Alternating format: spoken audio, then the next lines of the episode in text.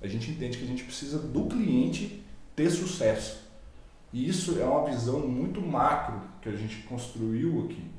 Então, o cliente tendo sucesso, cara, ele vai fechar muito mais, ele vai ficar muito mais feliz com o que a gente faz, ele vai ter mais oportunidades de fechar mais coisas e isso, na consequência, gera mais recorrência para mim. Então, eu estou entregando a fórmula aqui se os nossos clientes, os nossos concorrentes estiverem assistindo, mas é assim que a gente funciona. Então, é isso, relacionamento. Você cria relacionamento pensando que não sou eu que tenho que ter sucesso, é meu cliente. Foco no cliente. Foco no cliente.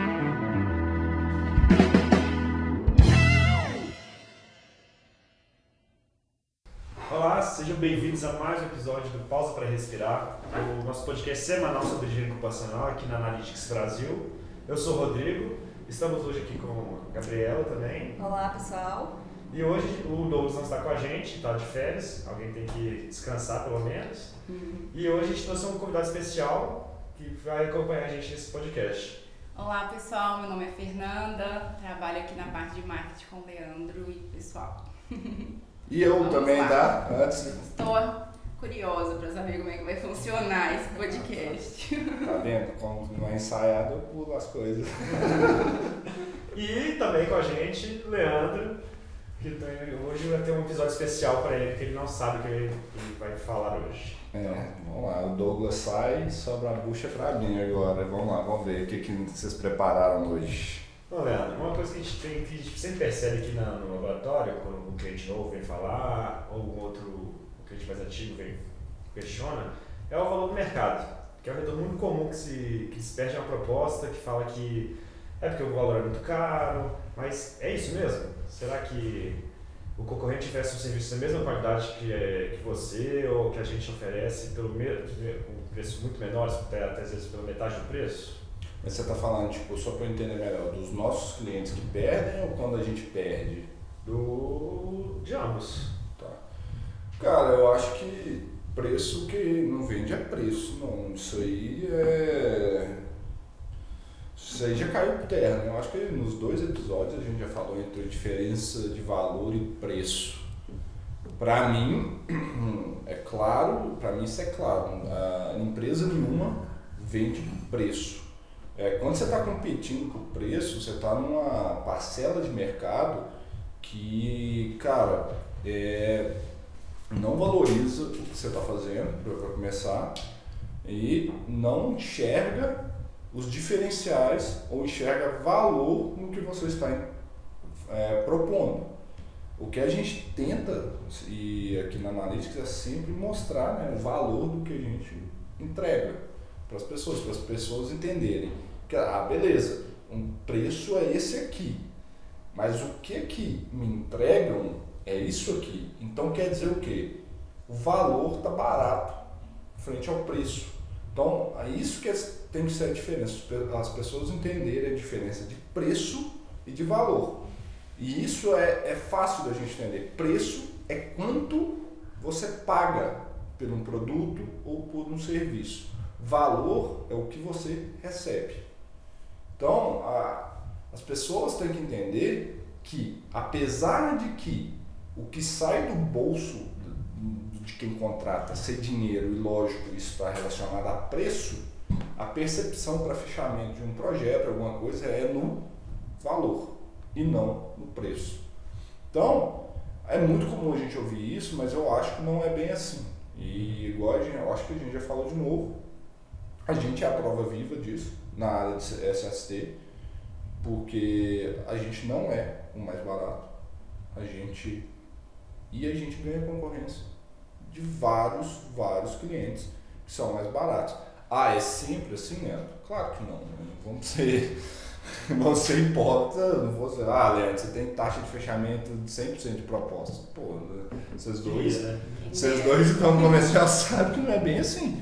Mas é, eu acho que vocês, hoje vocês estão lidando mais, eu acho que vocês podem até falar mais para mim, que quando a gente usa, no- gera o nosso processo de qualificação de um cliente, de um lead que entra aqui dentro, ah, não sei se o pessoal que está ouvindo sabe o que é um lead, então um lead é muito termo digital, né Fernanda?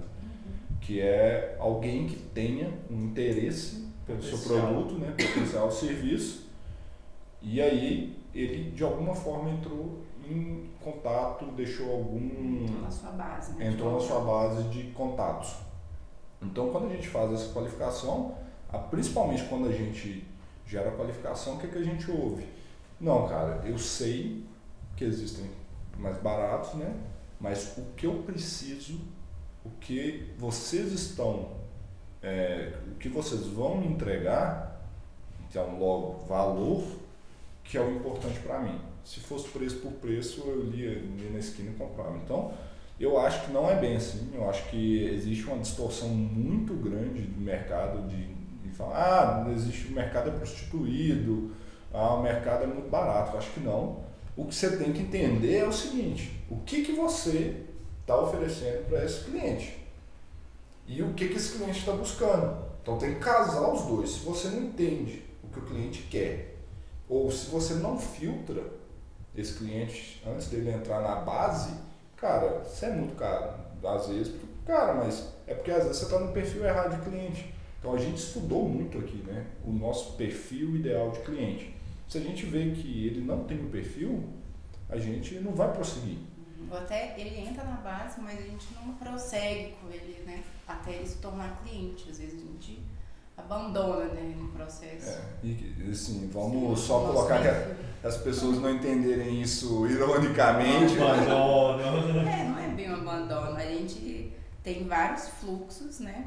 De, de marketing mesmo. E ele segue num fluxo que não é o fluxo de cliente, né? Exatamente. Mas a questão do abandono é, a gente conta para ele e fala assim, olha, pelo que você me passou, o que nós temos para oferecer é isso e o que você está disposto a pagar é isso, por mais que ele enxergue valor naquilo. Então, é claro, então a gente abandona, igual a Fernanda disse aqui, mas porque não, não tem perfil, a gente sabe que esse cara não vai fechar. Então tem que traçar bem o perfil de cliente, não é todo mundo eu acho que o pessoal tem que entender que eles não têm que vender para todo mundo. Eles têm que vender para o cliente certo para eles. Só que se você, aí que é o grande negócio que é uma faca de dois gumes, né? Você tem que entender muito isso e isso é bem bem complexo é o seguinte: se você optar para ir no mercado mais barato, esteja preparado para o mercado mais barato. Porque aí esse mercado é, como diz aqui em Minas Gerais, principalmente no interior, é briga de foice. Então é fecha o olho e todo mundo dando foiçada para tudo quanto é lado. Quando você está no mercado de valor, é, é, você tem uma, uma, um posicionamento diferenciado, que você pode entregar mais, então, mas aí você tem chance de concorrer mais alto. Então, o mercado de valor, às vezes, ele paga mais por isso. Então, só que você tem que saber disso. É que o cliente também já vem preparado preço mais alto, né? para exigir mais, né? para ter um serviço de melhor qualidade. Né? Com certeza. E aí você tem que selecionar esse perfil de cliente. Senão, ah, senão você começa a mandar, você começa a ficar tipo perdidão. Às vezes você está com um cliente que está disposto a pagar um preço premium por uma entrega muito boa e você manda uma proposta ridiculamente barata para ele que ele vai olhar assim, cara, isso aqui faz não faz sentido. Ou você vai mandar uma, essa mesma proposta sua para um cliente que quer preço e ele vai falar assim, cara, isso aqui está fora da realidade, está muito caro. E esse eu acho que é o maior problema da galera que fala isso. Não conhece a qualidade vai. Fica no meio. Ele fica naquele meio ali e não sabe para onde que ele vai, para onde que ele corre. Então aí, cara, aí, você, aí o, o problema vai ser preço, ele vai sempre reclamar. Só que o problema vai ser preço, tanto para o alto para baixo. A gente ganhou muitas propostas aqui que a gente era o mais caro. E a gente foi contratado porque era mais caro. Porque a gente passou valor. Então é, é posicionamento. Mercado de valor, as pessoas têm que entender é posicionamento, é como a gente se posiciona. Então as pessoas têm que enxergar isso, elas têm que enxergar o valor que você vai entregar. Além de tudo, você tem que mostrar isso de alguma forma, criar uma autoridade. E como, como que, é, é esse ah. serviço que a gente presta aqui? Como que você acha analítico que justifica o preço porque ela faz o quê? Ah, ela faz o quê? Primeiro, eu acho, eu acho, não tenho certeza, que o único departamento técnico comercial, então esse é um diferencial, o nosso departamento comercial é o departamento técnico da empresa. É formado por profissionais com formação em química. Por quê? O nosso know-how é química. Então a gente tem que ter gente que entende química. Rodrigo, químico, Gabi e Douglas, químico. Então. Uh... Só tem gente que entende né, na área comercial. Sim.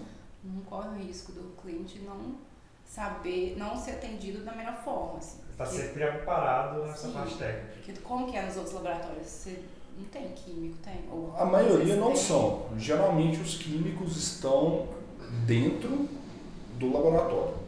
E quem executa a parte comercial ou são técnicos de segurança ou engenheiros de segurança que não têm formação em química, isso é uma grande maioria. Mas tem um porém, que às vezes o pessoal está falando, ah, mas adianta ser só químico? Não. Foi o que eu falei no nosso primeiro podcast. O que, que me diferenciou na minha profissão? Foi entender a dor do mercado. No dia que eu percebi que eu não precisava saber química, mais química, eu precisava assim, entender de higiene ocupacional, foi aí que foi a virada de chave. Então é a mesma coisa aqui. Então quando Gabi e Rodrigo entraram aqui, cara, o maior tempo que eu passei martelando com vocês foi higiene ocupacional. Porque química você sabe. Então eu não precisava passar isso. Então a gente fez é, desde simulações, de tudo aqui para vocês terem a vivência da interpretação do da diferença entre um laboratório, que acontece dentro do laboratório com a sua amostra, para aquilo que acontece no campo, que é a vivência do nosso cliente. Então, isso é um ponto. Outro ponto é, que eu acho que o valor que a gente entrega é entender o que o cliente quer. Por que, que eu falo isso? Isso às vezes sou muito genérico, mas a gente entende qual que é o problema do nosso cliente. Então, nisso, a gente personaliza as entregas. Então, uma das coisas que a gente mapeou, os nossos clientes necessitam de suporte técnico qualificado, pessoas de fácil acesso e que falam a mesma língua deles. Então, isso aí é o maior feedback que a gente tem. Então, todo mundo fala que, cara, na hora que eu ligo para Analytics é fácil. Eu consigo resolver meus problemas, me tirar as dúvidas e a gente entrega. Então ele consegue executar um serviço melhor na ponta para o cliente dele. Então ele é mais bem visto. Então às vezes ele consegue pagar mais caro. Então essa entrega de valor, de ter a equipe aqui para dar um suporte para que ele não erre, não erre, para que ele seja mais assertivo, para que ele tenha mais capacidade de fechamento de propostas é muito importante. Outros pontos que a gente entende que é fundamental, agilidade Cara, a gente entrega a proposta dentro de 24 horas, em vídeo mostrador dentro de 24 horas, relatório em 7 dias. Então, assim, é, é muito rápido e a gente, ah, isso eu cobro muito né, de vocês, principalmente. Cara, assim, entrega para o cliente, entrega, entrega, entrega. A gente faz marketing disso. Então, esse é o nosso ponto. Ah, agilidade, rápido, suporte, a galera tá tá, enten tá entendendo falar com a gente fácil. E, acima de tudo, a qualidade, que é um negócio meio intangível. Você não consegue medir muito qualidade. Como que a gente mede a qualidade nossa? Referencial americano, nós somos então, a autoridade de ser uma empresa que está desde 1970 nos Estados Unidos. Então, se você olha de 70 até 2019, que é quando nós estamos aqui, pô, é uma estradinha grande. Se essa empresa sobrevive, ela tem alguma coisa que torna ela diferencial. Know-how, por ser uma empresa americana, isso já é um diferencial, foi lá que tudo começou.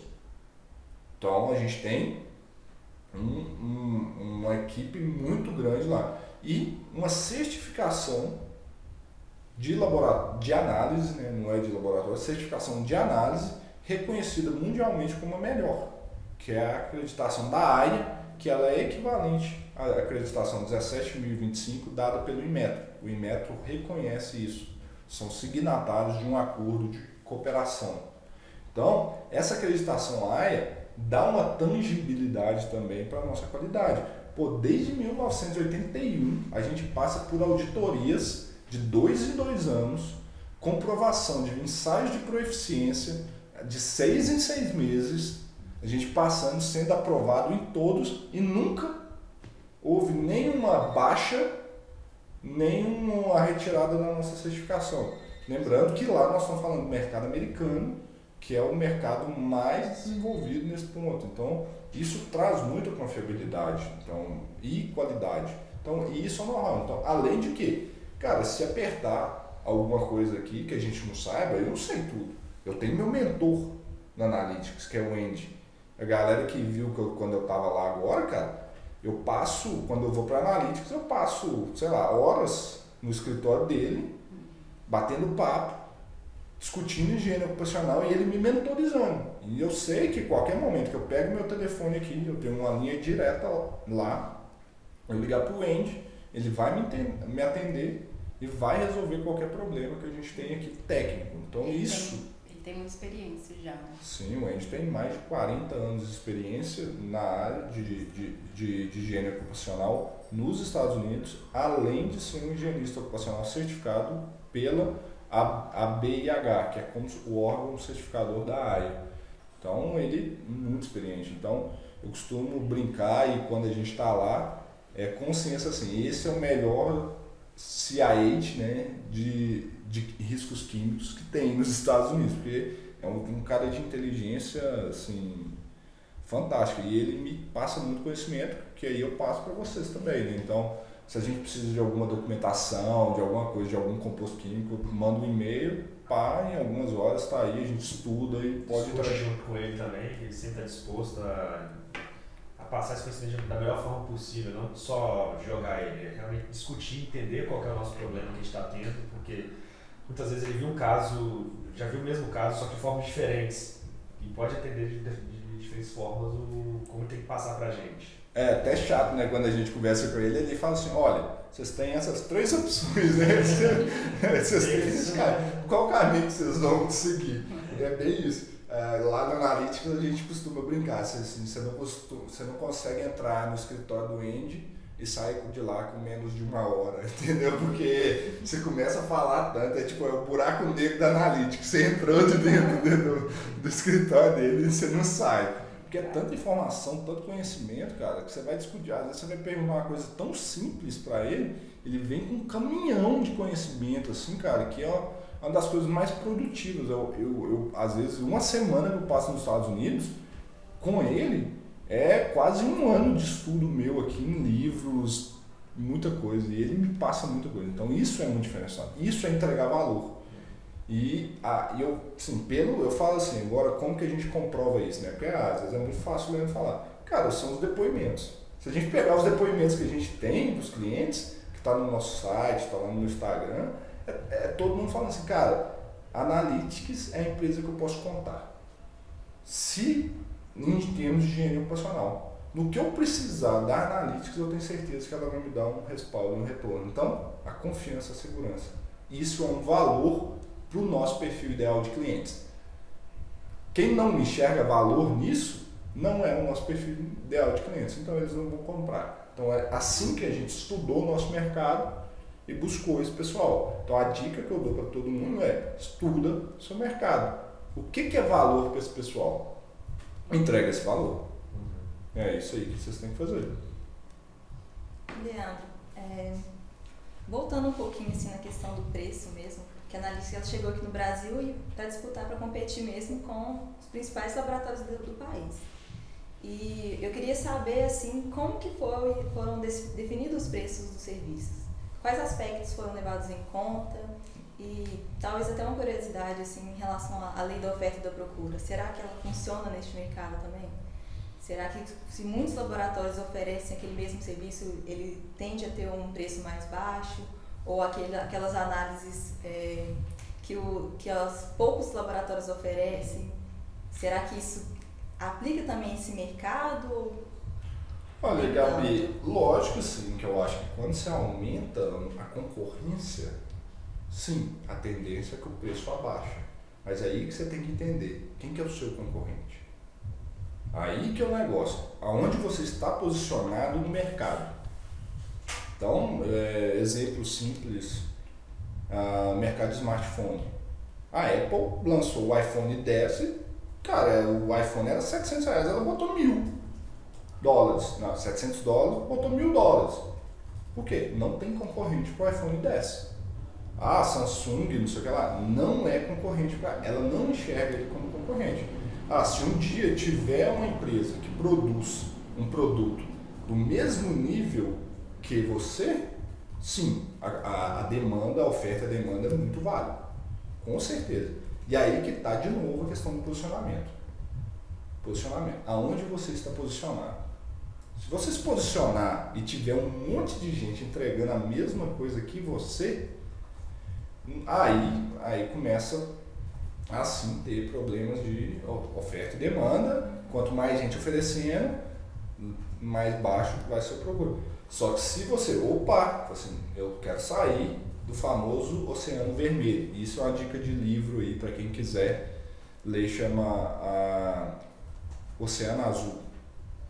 Muito legal. Posicionamento de mercado. Se você vai lá e acha seu mercado, o seu oceano azul, onde você tem pouca concorrência, você não tem quase ninguém, cara, aí você está num, num patamar que é mais seu.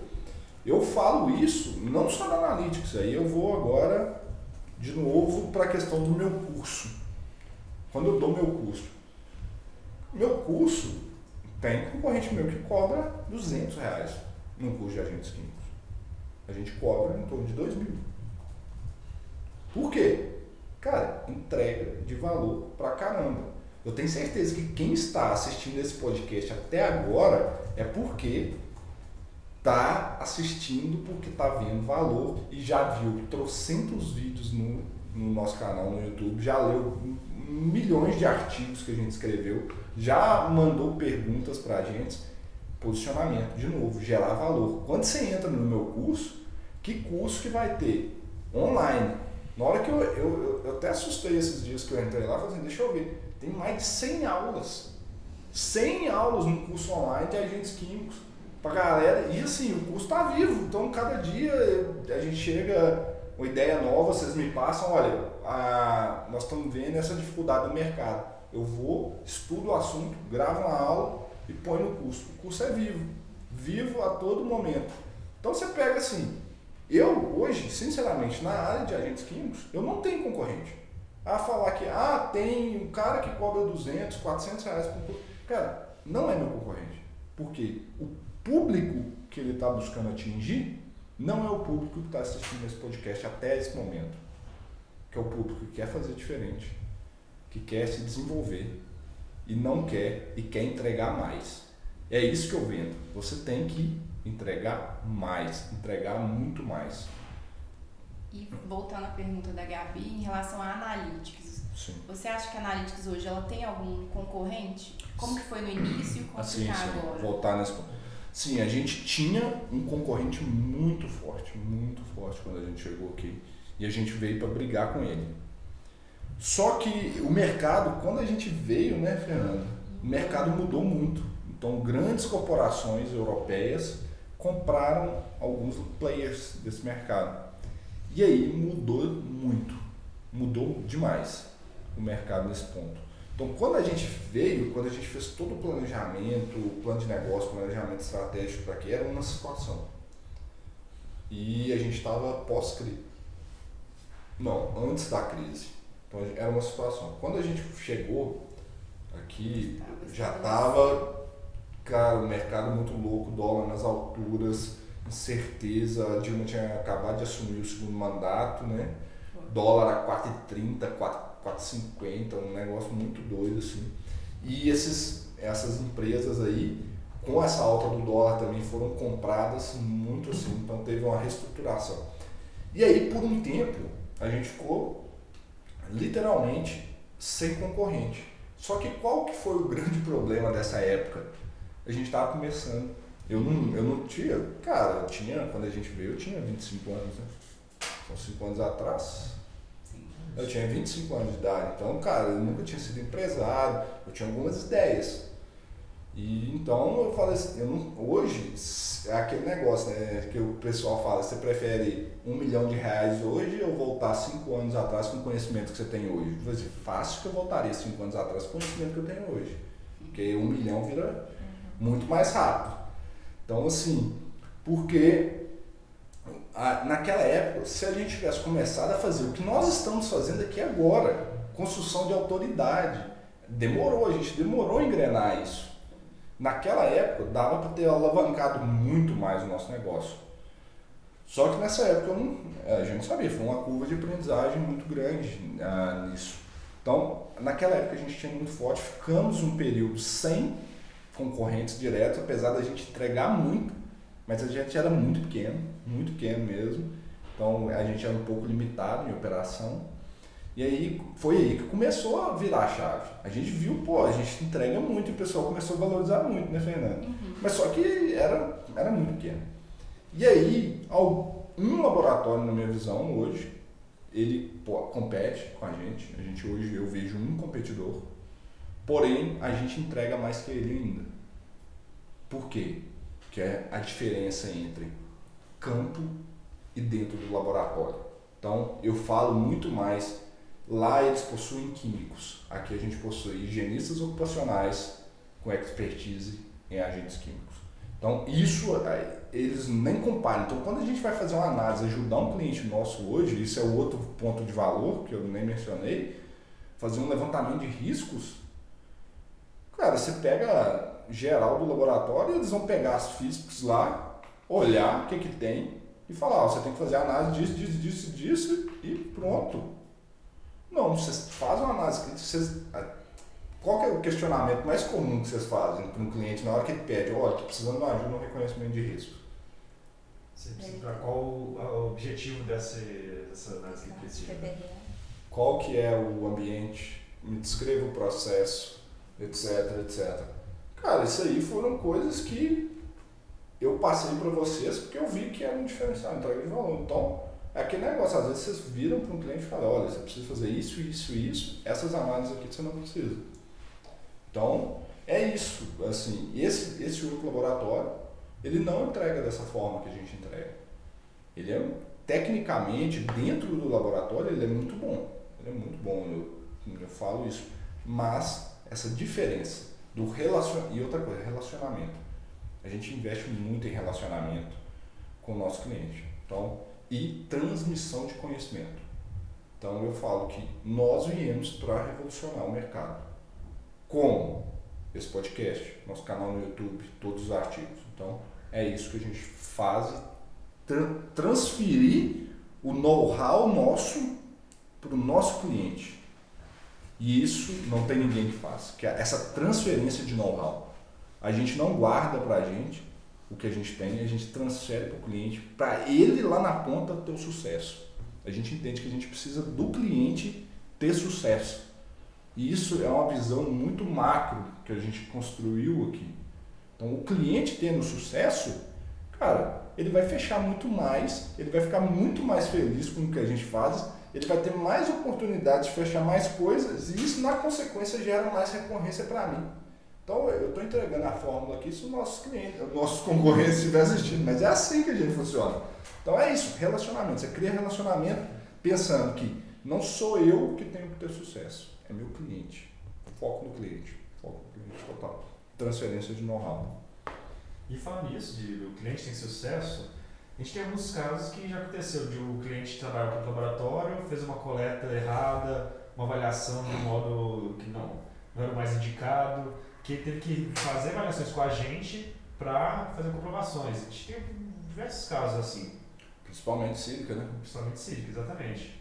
Teve um caso há pouco tempo de um dos clientes que estava fazendo as avaliações para o método de. Acho que foi de fevereiro que estava fazendo? Cara, o pior não. Foi o pior que foi um laboratório que, que vende como difração de raio-x, mas era um ambiente característico de ter muito quartos e não, nenhuma amostra deu quartos. Das mais de 100 amostras que eles coletaram, nenhuma deu quartos. E aí a gente caiu nesse negócio que eu nem gosto, tá? Então, quando envolve a gente aí, eu prefiro nem envolver nessa brincadeira. A gente foi usado como contraprova. Isso a gente sem saber, né? Uhum. Daí, de repente, ligaram pra gente e pediram pra gente explicar o que tinha acontecido, sem que a gente não estava nem sabendo, né? Então, é, e aí que nos contaram que eles haviam um ambiente que continha muito quartos, contrataram a análise de difração de raio-x por causa disso, e a nossa era mais caro, lógico que é mais caro, os insumos são caros, Hoje, para os insumos para fazer uma análise de sílica por difração de raio-x custa em torno de somar aqui por baixo 100 reais. Eles contrataram essa análise por 130 ou 120, porque a nossa custava 230, era o dobro do preço. Gastaram 100 amostras e nenhuma deu 4. Nenhuma, nenhuma, nenhuma. E ficaram com a pulga atrás da orelha. Quando rodaram as nossas amostras, o resultado, né, André, você lembra, né? Quartos para dar, tipo assim, de pau. E aí sobrou para nós dois conversarmos com eles, né? E agora, né? Explique. Explique. Ué, explique, está aí. A gente tem toda a nossa certificação, processo de qualidade no laboratório.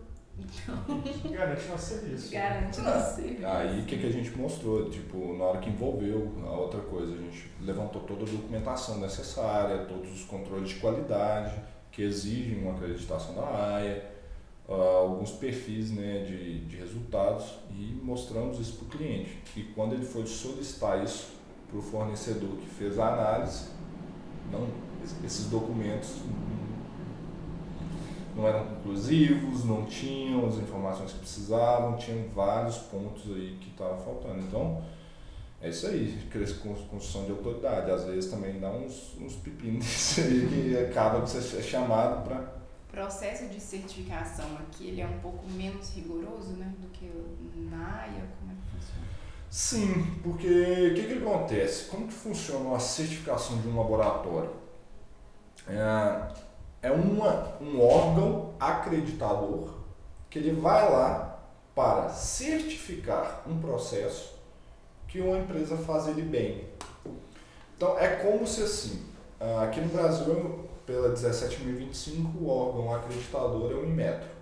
O Inmetro vai lá para falar assim, olha, essa empresa realiza esse processo tão bem quanto eu realizaria. Então ela passa a transferência, olha, eu estou, eu e Metro, sou a entidade máxima, Estou falando que se essa empresa executando essa análise dessa maneira que eu certifiquei, ela faz ela tão bem quanto eu faria.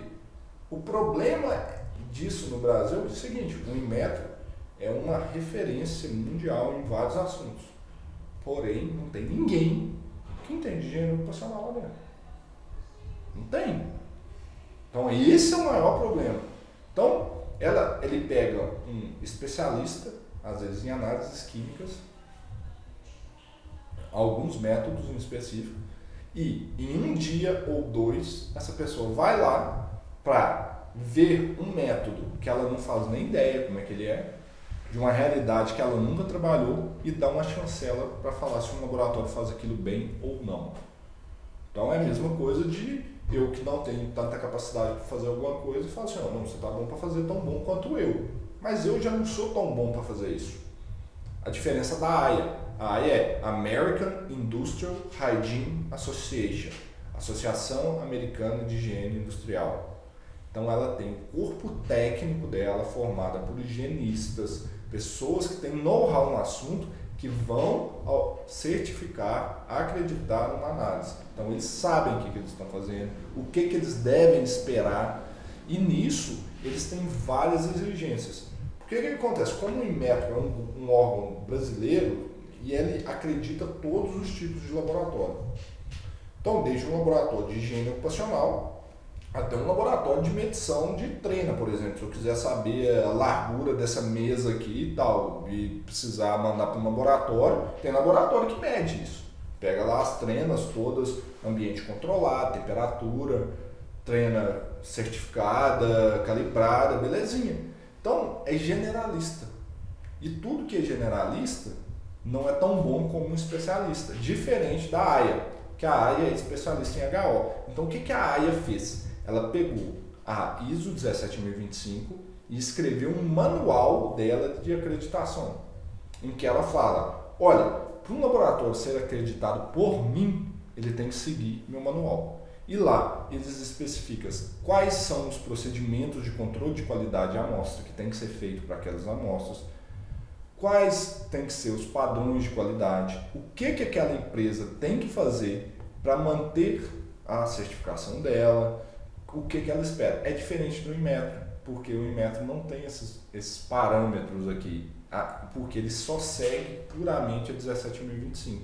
E ela fala, por exemplo, assim, é, faça um procedimento de controle de qualidade de amostras aplicável ao seu, ao seu negócio, ao seu ramo. É diferente do da AIA que fala, faça um, um, procedimento de controle de qualidade da seguinte maneira, você tem que ter uma fazer branco de meio, branco de reagente, amostras duplicadas, é, os spikes, que eu, amostras dopadas em dupla, controle da curva de calibração de tantos em tantos, X, Y, já te fala o que você tem que fazer e quais os registros ela exige. Então, é, é muito diferente. Então, assim, o, nível de, de, de exigências. exigências é muito maior. Auditorias de dois em dois anos. E a AIA tem o próprio é, ensaio de proeficiência. O que é um ensaio de proeficiência? É quando você contrata uma entidade uma organização que ela prepara amostras com concentrações que ela conhece e envia para o laboratório. E aí, os laboratórios têm que fazer a análise sem saber o que é, é uma amostra normal e mandar o relatório para lá. E ela te dá uma nota de quão próximo você chegou no valor que ela fez aquela amostra. Então, ela tem o próprio sistema dela e na AIA tem que ser feito de seis em seis meses para você comprovar a sua proficiência. E caso você, por dois duas rodadas consecutivas você falhe no teste de proficiência, sua certificação é suspensa até você conseguir resolver o problema. Se dentro de alguns meses, eu não lembro exatamente quantos meses, você não conseguiu, toma sua certificação. Então, é, a exigência é muito maior. Só para agora pegar você de surpresa assim, o valor que a empresa que ela tem, esse valor ele é bem fixo, é uma coisa inexorável ou dá para dar um jeitinho brasileiro e, e adaptar para cada situação? Valor ou preço? Valor. Valor da empresa, o que ela mostra para a sociedade. Exato. Cara, lógico que dá para mostrar.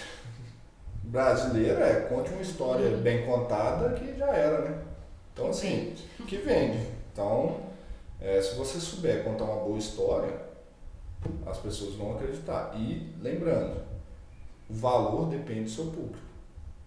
Se um, se um público que às vezes você não precisa entregar tanto, um público que é menos exigente, etc. Então, às vezes, eles vão ver valor naquilo. Às vezes, para a gente, não vai ter tanto valor. Ó, a gente não vai gerar tanto valor para eles. Uh, por exemplo, tem gente que não está disposta a passar por todos os questionamentos que a gente faz para entender o ambiente de trabalho para dar a melhor resposta. Então a gente, no final das contas, às vezes vai ser taxado como chato, tá querendo saber demais, para que, que você quer saber isso? Por quê? A pessoa que entrou em contato com a gente, ela quer entregar o um mínimo para o cliente dela. E isso é mais comum que existe. Só que qual que é o valor principal da analítica? A gente quer entregar o máximo. Então a gente vai extrair informação, vai torcer ali. Então se essa pessoa quer entregar o mínimo, mas a pessoa, na hora que ela começa a ser questionada, ela não vai se sentir bem. E eu falo, para todo mundo que está assistindo aqui e quiser trabalhar com analytics, preparem-se.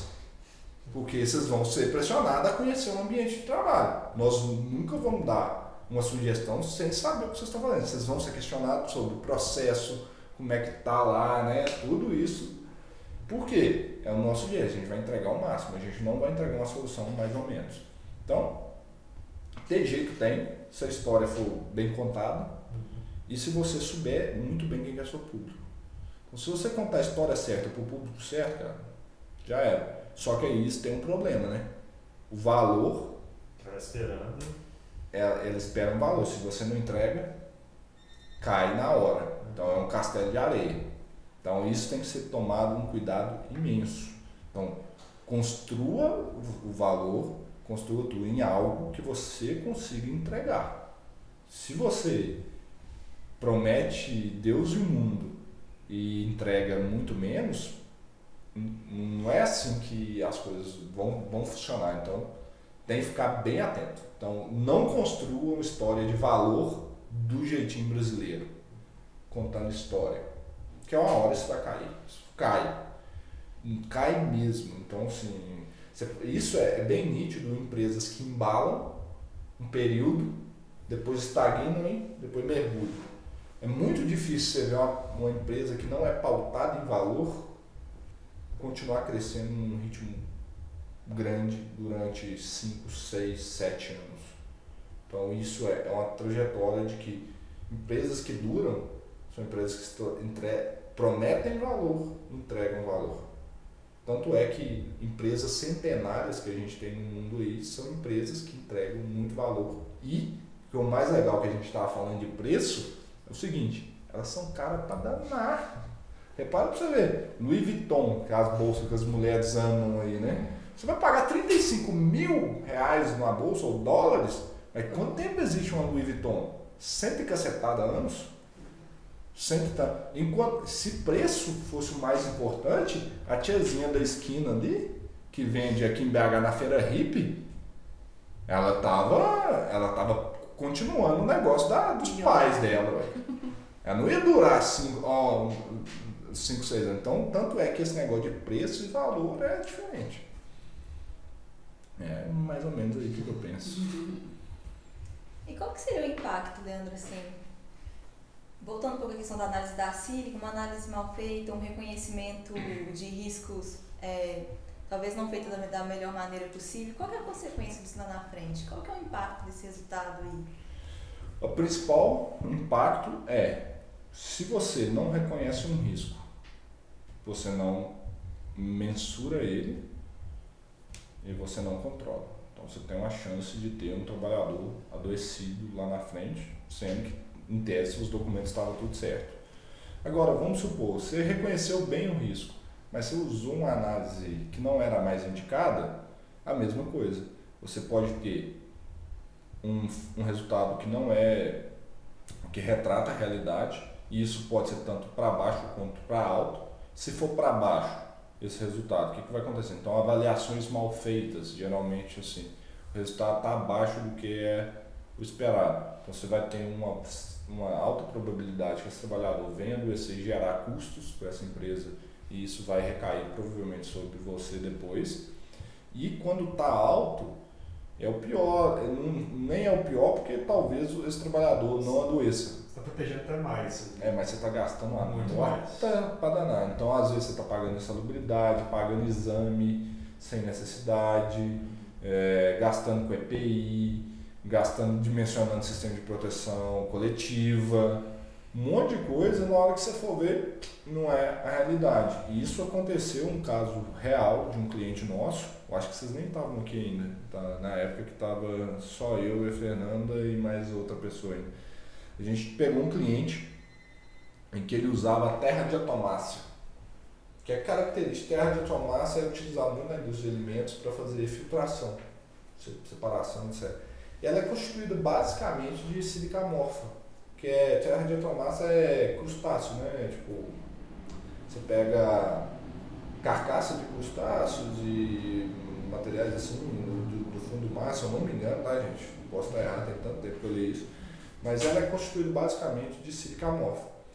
E teve esse cliente, ele estava arrancando os cabelos, acho que foi um dos primeiros vídeos que a gente fez sobre sílica. Aí o cara me ligou aqui no Analytics e falou assim, cara, tô tendo uns resultados muito altos de sílica, a empresa está pagando salubridade para todo mundo e tá tendo uma. tá dimensionando um sistema cabuloso lá, porque as amostras estão dando de 30% a 40% de sílica. Eu falei assim, o que, que é tal? Falei, não, terra de atomácia e tal. Eu falei assim, cara, eu já sabia que a maioria dos, dos laboratórios não usam a técnica de difração de raio-x, que é a única, que é específica para compostos cristalinos.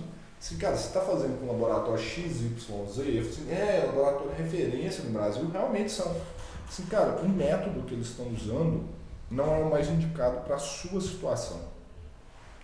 Você tem um composto com altíssima concentração de sílica amorfa e um método de infravermelho ele não consegue distinguir da cristalina da amorfa. Então o que, que vai acontecer? Nessa medição sua, ele está enxergando que toda a sílica que presente naquela poeira que você mostrou é cristalina. Você está tendo resultados muito altos. Se você trocar de técnica de amostra, ó, de, de análise, o que, que vai acontecer? Você pode ter um resultado aí que provavelmente vai jogar isso lá embaixo. Assim, sério, eu expliquei as diferenças do método, né, que é a difração, falei isso, que ela é a única específica, ela só olha os compostos cristalinos, o que é amorfo não entra. E eu falei assim, cara, eu quero fazer um teste. Aí, na hora que eu contei o preço, aí ele falou assim, cara, mas é o dobro do que eu estou pagando. Aí eu, aí eu entrei de novo, que é aquilo que a gente sempre faz, faz na reunião, preço e valor. Assim, cara, quanto você está pagando para dimensionar o sistema de, de, de, proteção coletiva e quanto você está gastando de respirador para sílica? Porque no PPR fala, quando você está lidando com sílica cristalina, o respirador não tem que ser PFF3, que é o maior, você tem que fazer uma porrada de coisa. Então ele é mais caro, etc. Tanto, assim, cara, frente ao que você vai gastar de análise, isso não é nada. Tipo assim, dava 3% do que ele gastava só de respirador com análise. Aí ele falou assim, ah, não, beleza, mas quem me garante que o resultado é, vai dar baixo? Aí, tipo, aí que negócio de novo, a gente tem que, você entendendo, você sendo um expert do assunto, você não sendo um generalista, assim, cara, se for terra de atomácia, eu garanto para você que esse valor vai cair. Eu botei o meu marreta. Isso é outras coisas que o pessoal tem medo, né? eu garanto. Eu falei assim, tá, então vou fazer um teste então.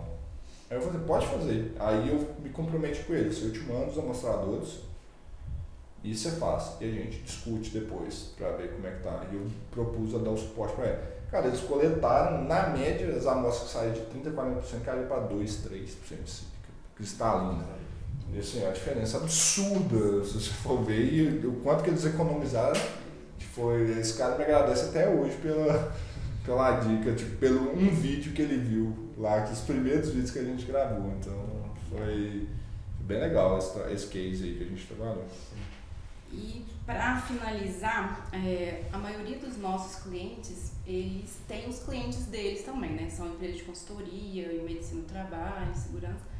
E eles precisam vender o serviço para os clientes dele para depois comprar da gente. E aí a gente já falou aqui nesse episódio da importância de, do nosso cliente saber a dor, o que, que o cliente dele precisa para vender o serviço correto, né? Mas o que mais que você tem para falar para essas pessoas para já saírem daqui e já aplicarem esses nossos clientes, já começarem a improvisar, melhorar o processo de vendas deles, além de atender melhor os clientes, o que mais que eles podem fazer? Olha, a primeira coisa, e aí como de nós, é o que a gente fez aqui. O que, que a gente aprendeu no comercial? Você nem estava aqui ainda, Gabi. Sentou eu, Rodrigo, e falamos assim: vamos entender qual que é o problema do nosso cliente? Então a gente fez uma pesquisa com os nossos clientes, perguntando perguntas básicas. Por que, que você trabalha com analytics? Qual que é meu diferencial no mercado? Por que você está comigo há tanto tempo? E outros questionamentos para entender melhor. Qual o tamanho da sua empresa? Qual que é o seu negócio? Qual que é a maior dificuldade que você tem hoje no dia a dia. Então, olhe para a sua base de clientes e olhe para aqueles clientes assim, ó, quais que são que eu tenho mais sucesso, que eu fecho mais, que eu tenho um bom relacionamento. Essa pessoa, se você ligar para eles, eles vão te atender. Então, a chance de você ser muito assertivo. Então, converse com seus clientes, faça essas perguntas básicas assim. Olha, por que você está comigo até hoje? Por que, que você quer continuar comigo? Qual é o maior problema que você tem enfrentado? O que que você precisa mais que hoje eu não estou te entregando? E perguntar coisas assim vai começar a te esclarecer e te dar uma linha de quem que é seu perfil ideal de cliente. Você já sabe, é esse cliente que está com você há muito tempo, mas vai te dar um roteiro, uma padronização de quem que ele é, para na hora que ele te ligar, alguém te ligar, você já sabe quais as perguntas que você tem que fazer para ele que as respostas você já espera sejam esses pontos de valor que são os seus diferenciais. Então é isso. Então a gente fez muito isso. E exemplo interno, a Analytics é muito boa para vender para consultorias de segurança do trabalho, geralmente empresas de médio porte, mais afastadas do centro urbano. Esse é o nosso cliente ideal. Clientes corporativos gigantes, a gente não é bom. Isso é um, um problema que a gente tem que resolver. A gente não sabe. E não tá, tá tudo certo, tá tudo certo.